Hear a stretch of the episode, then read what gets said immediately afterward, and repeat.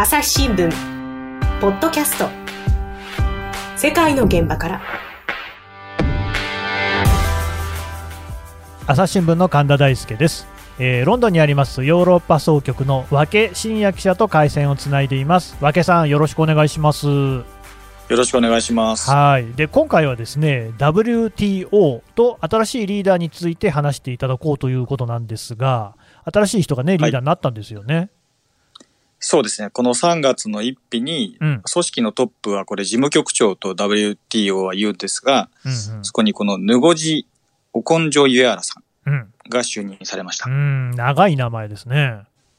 そうですね。原稿に書くときも間違えないように、はい、気を使う、注意しながら、うん。か注意しながら書いてます。しかもこのぬぬごじさんっていうのが N から発、はい。始まる発音だから、まあ、んごじそうです。っていうのか、ぬごじっていうのか、なかなか難しいですね。そうですね。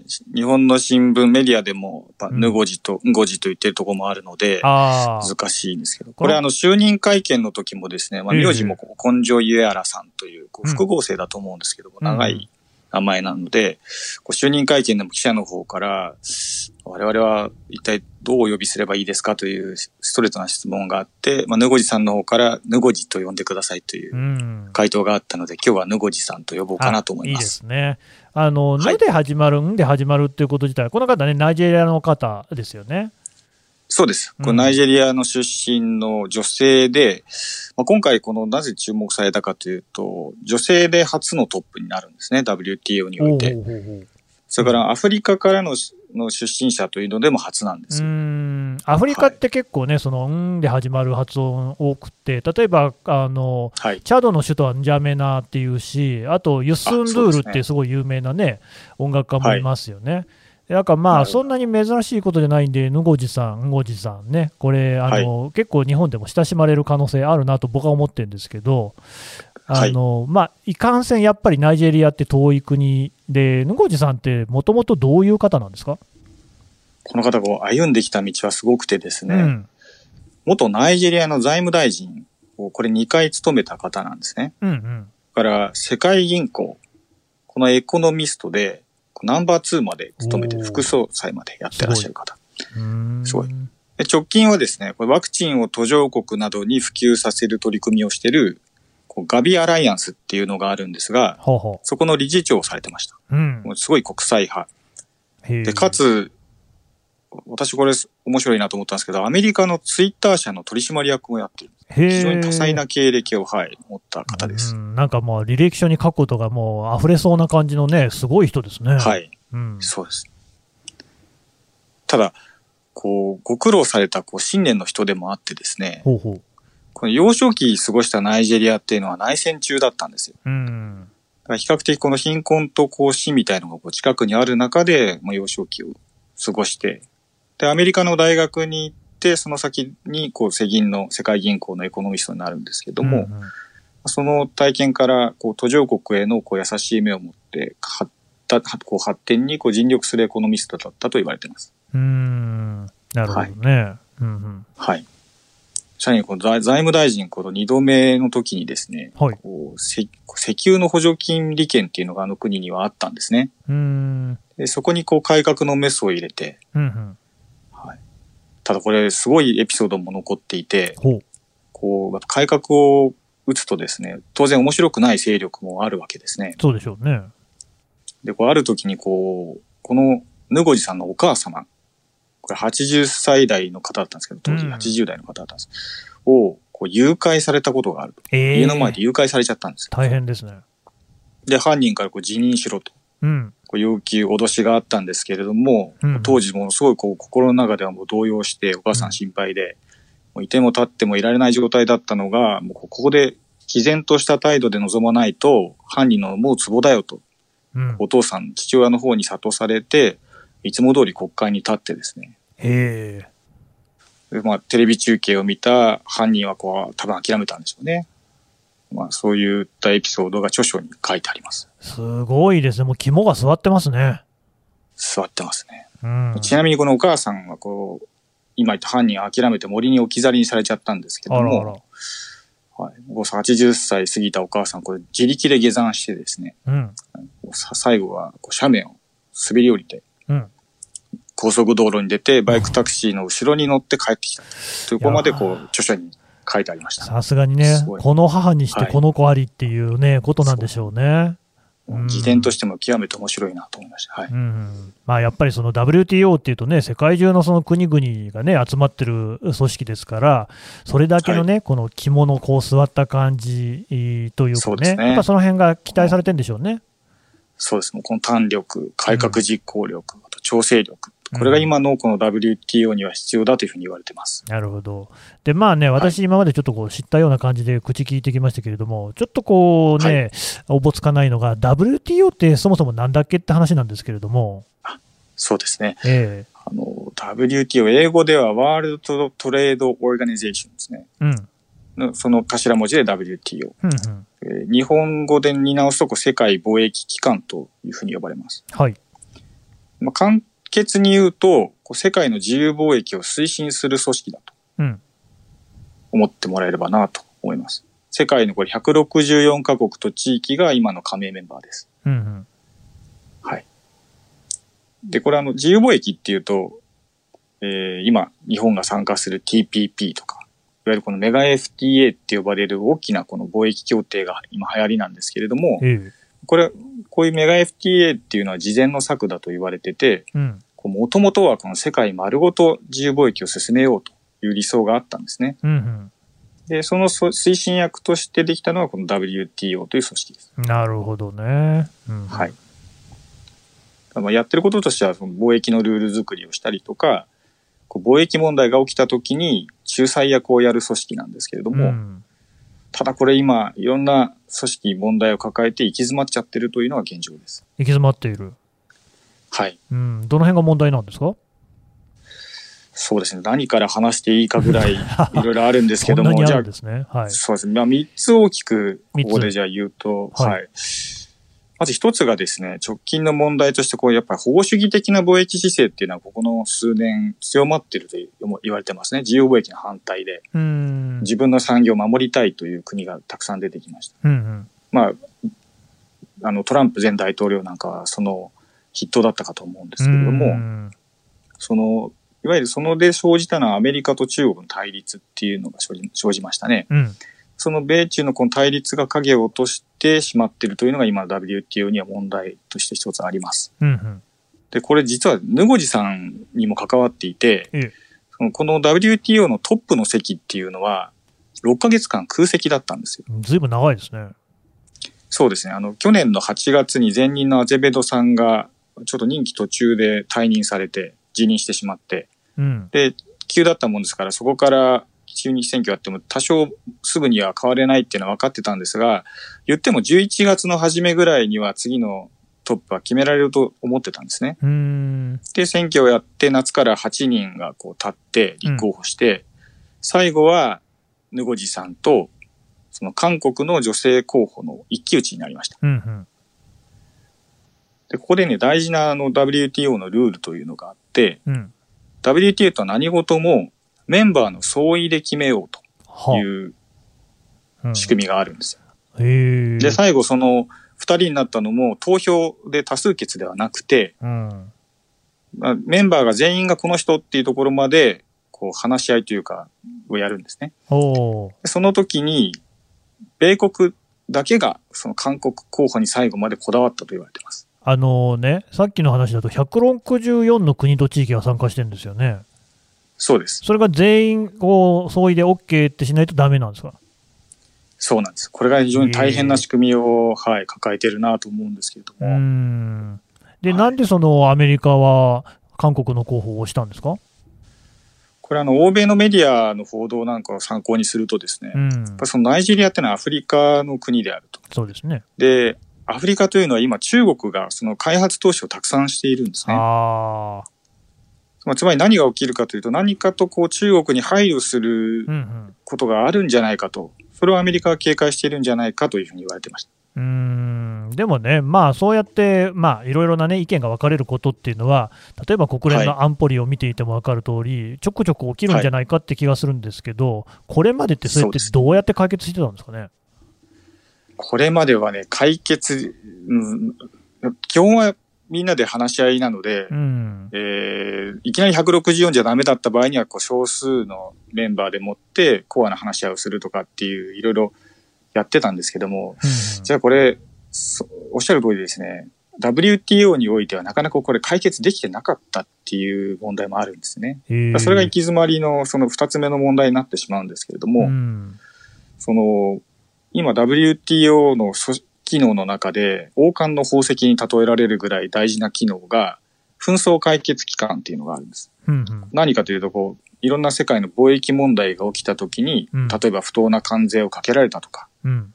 輸出入しようと思ったら止められてしまったとか、うんうん。言ったときに WTO に訴えることができるんです。そうですね。うん。でこれ裁判ではないんですけれども、裁判に似た仕組みがあって、こう専門の委員がその問題を審理して結論を下すっていうこう制度があるんですね。はい。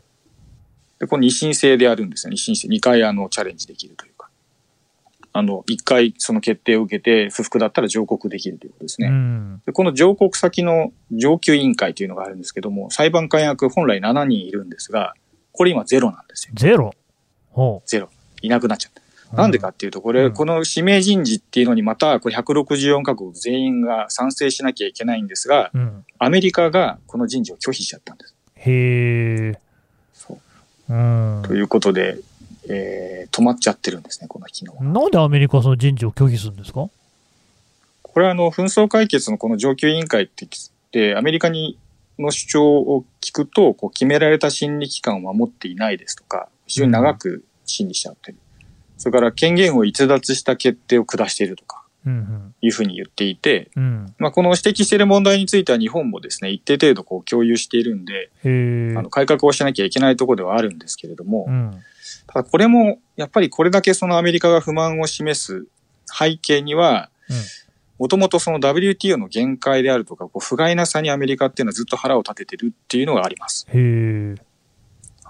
で、ここでも大きな問題になってくるのは中国でですね、この WTO の決まりだと中国は途上国の扱いになるんですね。世界第二位の経済大国なのに？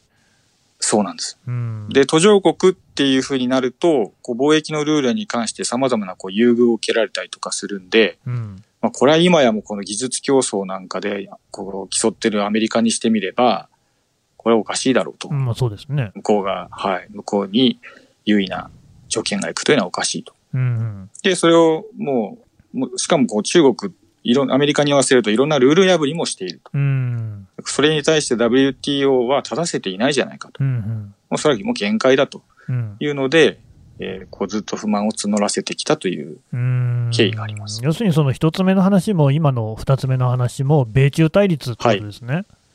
まあ、が大きくは背景にありますね。影に、影を落としてるんだなというふうに。でもその一つ目の方は、あの、はい野越さんが決まったっていうことは、アメリカが折れたってことですか？最終的にはそうですね。あの、えートランプ政権の時はもう絶対ダメっていう感じだったんですけれども、うんうんまあ、ここであの、政権変わりましたよね。そうですね。で、バイデンさんになってよりこう多角的な、うんえー協調を大事にしていこうという路線になって、うん。えー、ヌゴジさんを承認しますとなるほど。いう方向になったんで、これ実はあの、困ったのは実は韓国の女性候補も困っちゃってたんこれあの、今まで、での慣例ですと、最後二人になって、みんなでこう話し合いをしていくと、大体こう、優勢というか、まあ、こちらの方に修練していくなという、みんなの意見がですね、うん。見えてきて、最後は、あの、もう一人の方の候補は、自分から撤退するんですよ、選挙から。なるほど。で、最後一人になって、その人をみんなで承認しましょうという方向に持ってくるのがこれまでだったんですけれども、うん前トランプ政権は、韓国の候補に降りるなと。撤退してはいけないと。うん私はあなたを支持していると。言い続けたんで、なかなかこれ降りるにも降りられなくなってしまってます。あはい。ただそのバイデンさんに代わって、えー、ヌゴジさんへの支持が分かったんで、まあ、韓国の候補も撤退してあ。、今に至ると。ああいう感じですねまあ、韓国としてもね、撤退したいと思っても、アメリカにそうやって睨まれてたらなかなかこうね、はいとはいうことにはならないかもしれまあないですもんね。そうですね。支持はね、ありがたいことでしょうけどね。なかなか、うんまあ、国際協調の中では難しい立場になったんだろうなというふうにうん思います。でもそうなってくると、じゃあ、バイデン政権になって、さっきの2番目の問題、上級委員会の裁判官役がね、7人のところがゼロだっていう、これも解決したんですか？いや、これも解決に向かう期待はすごく膨らんではいるんですけれども、先ほど申し上げたように、うん、そもそもがこのシステムにアメリカっていうのは問題をもずっと向けて、問題する視線を向けていたので、うんうん、これ実はオバマ大統領の時もそうだったんですよ。あ、そこは変わんないんですね。変わらないんです。だだだからそれぐらいあの根深い問題なので、うんうん、この改革にきちっと加盟国みんなで向き合わないと、えー、もう一回その人事を再開するってことにはならないんじゃないかなと思いますまあ、バイデンさんもね、中国に対する厳しい姿勢っていうのは変えていないところもありますから、ここはまだまだちょっと長引くかもしれない。そうですね。ただこの紛争解決の仕組みってその先ほど王冠の宝石と言われましたけども、ええ、すごくその大事な仕組みで特になぜ大事かというとこの途上国力の弱い国のためにある制度だとも言われるんですね。ほうほうっていうのは、いわゆる貿易の問題が生じたときに、大国と小国の間で 2, 人2国間でこう解決しようとすると、非常に力の差が当然あるわけですから、大国優位になっちゃう。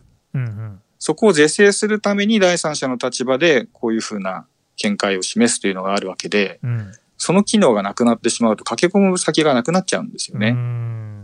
だからその幸せがこう弱い国の方に行ってしまう状況は早くなんとかしないと世界全体のためにならないと。思います。うん、うん、はい。それなんとかなりそうなんですかね。まあ、なんとかしてもらわないとという感じですけど、日本も含めてみんないろいろ考えてるみたいですよ。うん。ほう。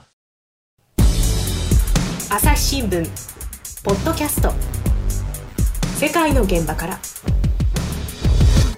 質問ドラえもん我が家の朝は質問から始まる古代メキシコでのカカオ豆の使い道は？なんだろう身の回りのことや広い世界のことまでいろんな質問が毎朝君のもとへ。ママお金だって。毎朝のワクワクが未来を開く。朝日新聞。でそのまあ、先進国と途上国っていうのがやっぱりどうしてもね、その理解が一致しないっていうことが、まあ、昨今目立つような気がするんですよね。はい、例えばその環境問題なんかを取ってみても、その先進国がやろうぜって言っても、途上国はいや、今からだからっていうようなところもあって、まあ、なかなか一致しないと。うん、でこの、ね、おっしゃる通りですね。貿易に関してはどうですか、そういう対立っていうのはあるんですか？これがその言おうと思っていた第三の問題につながるんですけれども、ね、もう全くそれが顕在化しちゃってるんですよ、WTO の中で。で、さっき申し上げた通り、この世界丸ごと自由貿易を目指そうというのが WTO なんですよね。うん、で、ドーハラウンドっていうふうに呼ばれてた、その交渉プロセス、まあ、呼ばれてたというか呼ばれているといったらまだなくなったわけではないんですけれども、うん、ドーハラウンドっていうこの交渉プロセスがあって、この、その世界の自由貿易実現に向けた道筋が出来上がりそうだった時期があるんです。へところがこれもやっぱ結局挫折頓挫しちゃってるんですね。あら。どうしてですか？で、ここでネックになったのが、うん、今も神田さんが言った先進国と途上国の意見の不一致だと言われてます。うんうん、特にこの農業品、農業のなんかの分野でなかなか折り合えなくてですね。うん、でずっと何度も何度も閣僚級の会議を重ねて何年にも経ってやったんですけれども、うん、小高いできず今に至って、まあそれだったらできるところからやっていこうというのがさっきのメガ FTA の流れにつながってると。なるほどね、はい、まとまれるところでとりあえずまとまっていこうかっていうことになってるんですね。そうです、そうです。そういうことですね。でもそうなってくるとね、WTO は何のためにやるのかって話にはなんないんですか？まあ、そういう存在意義を問われてしまう局面に差し掛かっているので、ここで登場してきたぬごじさんの存在っていうのは非常に大事なんですよね。はい、実際そういう声はあります。うんうん、でなので、あの改革すべきところは改革しなきゃいけないし、新しく作らな、作るべきものは作らなきゃいけないし。うん。だこう常にこう求められているものを WTO 変わってきてですね、うん、その、例えば時代のこう新しい貿易ルール作りとして、こうデジタル時代の貿易考えて、やってか、やっていこうっていうのも進んではいるんですけれども、うん、これもやっぱり結局その新しい技術や仕組みって先進国が先に作るので、ああ、そうですね。そう。そこので、出来上がったものベースのルールをつけられてしまうと、これから入っていく途上国には不利になっちゃう可能性があるんですね。うんうん、こうして常にこの先進国と途上国のこう微妙なバランスが生まれて、うん、なかなかこう進まないというのが実態なので、ここでやっぱり途上国から選出されてるヌゴジさんの存在っていうのはすごく大事になってくるだろうなと思います。もうね、単にその途上国出身というだけではなくて、世界銀行のエコノミストでナンバー2も務めるっていうこう実力もあるわけですから、まあ、ヌゴジさん以上の、ね、人材もいないっていうぐらいのうってつけの人なんでしょうね。だと思いましたね。最初に出てこられた時にそう感じましたし、はい。まあ、先進国に対しても顔が知られてる方なので、ええはい。なるほどね。でそこは注目したいんですけど、どうですか、まあ、今こう、どんな問題に関しても、コロナの影響っていうのがこう見逃せないところなんですけれども、この WTO の問題に関して、コロナってなんか影響ってありますか？いやもう、やっぱりコロナになってからいろいろ国境封鎖というか、も物を動かさないっていうの、人を動かさないっていうええ動きもあったんで、これやっぱり貿易にものすごく影響は大きな話なんですね。はい。で、特に今コロナで深刻な課題の一つがワクチン、それからこううん医療機器みたいなもの。うんうんこれがやっぱ途上国になかなか手に入りにくい状況があるんですよ。でしょうね。はい。うんで、それはもう WTO が貿易ルールでもって解決できるべきところはしようとうん。いうのを、ぬごいさん、就任会見で一番最初に今、プライオリティとしておくことは何かと問われて、ストレートにそこを言いました。ワクチン問題ですと。うんうん。まあ、元、も、あの、経歴の中で言ったように、元ガビアアライアンスというですが、まさにそれを専門でやったところの理事長も務められたこともあって、専門家でもあるんですよね。そのワクチンを途上国にも普及させる取り組みでしたよね。そうです。うんもともとポリオのワクチンとかに重きを置いてやってたんですけれどもええ、当然このコロナの時代になってからう、んコバックスという、いわゆる先進国でお金を出し合ってワクチンを揃えて手に入りにくい途上国に届けようっていうその仕組みの作りにヌゴさん関わってきたんですよ。へこれが今度立場変わって、今度貿易推進の立場のリーダーになったので、うんうまん。あそこは今何をやってるかというと、一つ議論しているのがワクチンの特許を開放しようと。ほう。そうすると、こう途上国でもワクチンを、いわゆるジェネリックワクチンみたいなものをうんうんうんうん作りやすくなるので、いいじゃないですか。そういう環そう、それ環境を整備して、うん。えー一気にそのワクチンをもっと世界的に増産して、うん。封じ込めようと。コロナを封じ込めようっていうのを言ってます。これ WHO なんかも賛成して、うんえー発案したのは南アフリカとインドなんですけども。そこから今非常にこう、議論してるんですが、ただこれもやっぱり先進国は今のところ応じていません。へえ、なんで？これはいろんな立場の理由があると思うんですが、まあ、先進国の中にそれを開発した製薬企業があるというふうにもう単純にはあるんですけれども、まあねこれ経済のまあルールを多少こう逸脱する話ではあるんですよね。というと？と当然その製薬をには、まあ、ワクチンを作るのにはものすごい莫大な投資とまあまあね。時間と、はいうんかけかけてるわけですね人手をかけてるわけでうん。でそれでで出来上がったものを簡単にこうその特許を開放してしまえばなかなかこの次のじゃあこういうフェーズが来た時に誰がやるかとなった時のモチベーションの問題にさしなるだろうと。うんうんそれはやっぱそのある程度この競争があるからこそ新しいイノベーションが起きる。やっぱりあのわこのコロナのワクチンの時も人命がかかってますからうん大事な問題ではあるんですけども、やっぱだどこが一番最初にワクチン作るかってすごくみんな注目しましたよね。そうですね。ぱこのある程度競争があるからこそ、そのこれだけの速いスピードで出てきたっていうのもあると思いますし、うん。その経済理あのの理屈っていうものをいきなりなしにはできないよねというのが先進国の立場です。まあでもこれ、どっかね、一社でもね、自分とこのワクチンをじゃあどうぞっていうふうにね、特許を放棄したら、まあそれこそね、世界史に名を残すようなね、偉業っていうふうに称えられるんじゃないかって気もしますけどね。そうですね。まあそういった思惑が出てくるかもしれないですね。ただ、今 WTO はあの個別にその企業に働きかけているというよりは、ええそれを一つのルールとしようと。なるほどさっき言った164カ国の総意としてそういうルールをうん今回例外的にやりませんかという提案なので、はい。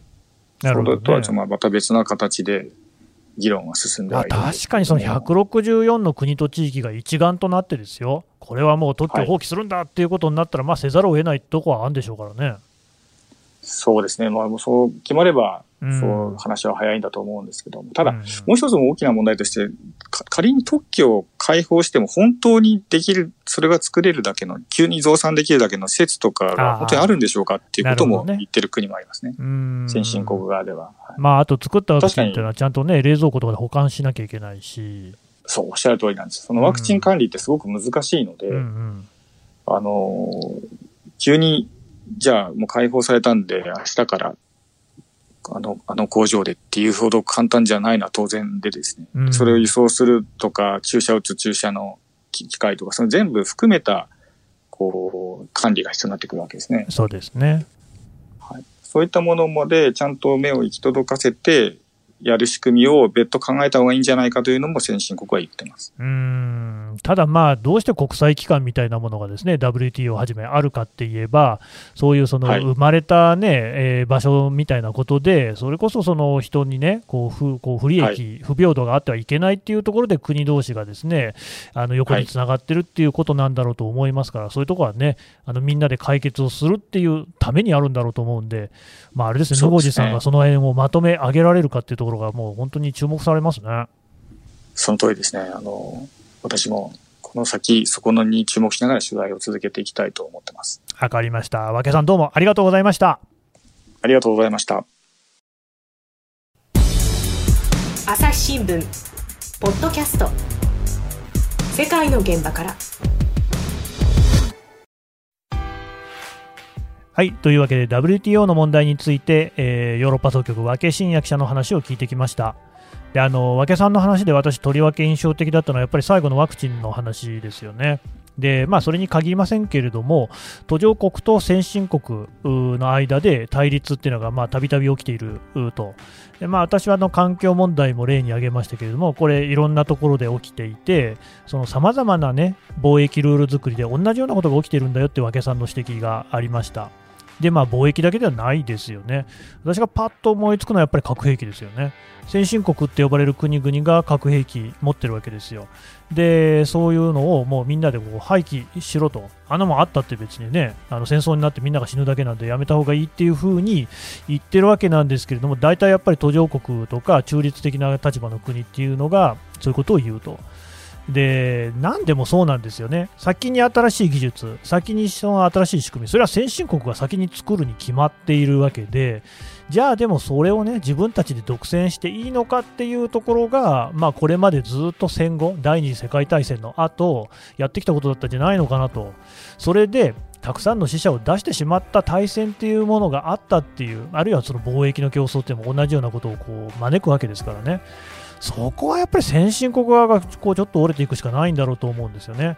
で、先進国といえば日本だって先進国なわけですから、なんかね、あの野越さんにも期待したいですけれども、日本にもちょっとこうね、頑張ってほしいなっていうふうに思いますね。朝日新聞ポッドキャスト、朝日新聞の神田大輔がお送りしました。それではまたお会いしましょう。この番組へのご意見、ご感想をメールで募集しています。ポッドキャスト朝日ドットコム podcast アットマーク朝日ドットコムまでメールでお寄せください。ツイッターでも番組情報を随時紹介しています。アットマーク朝日ポッドキャスト。朝日新聞ポッドキャストで検索してみてください。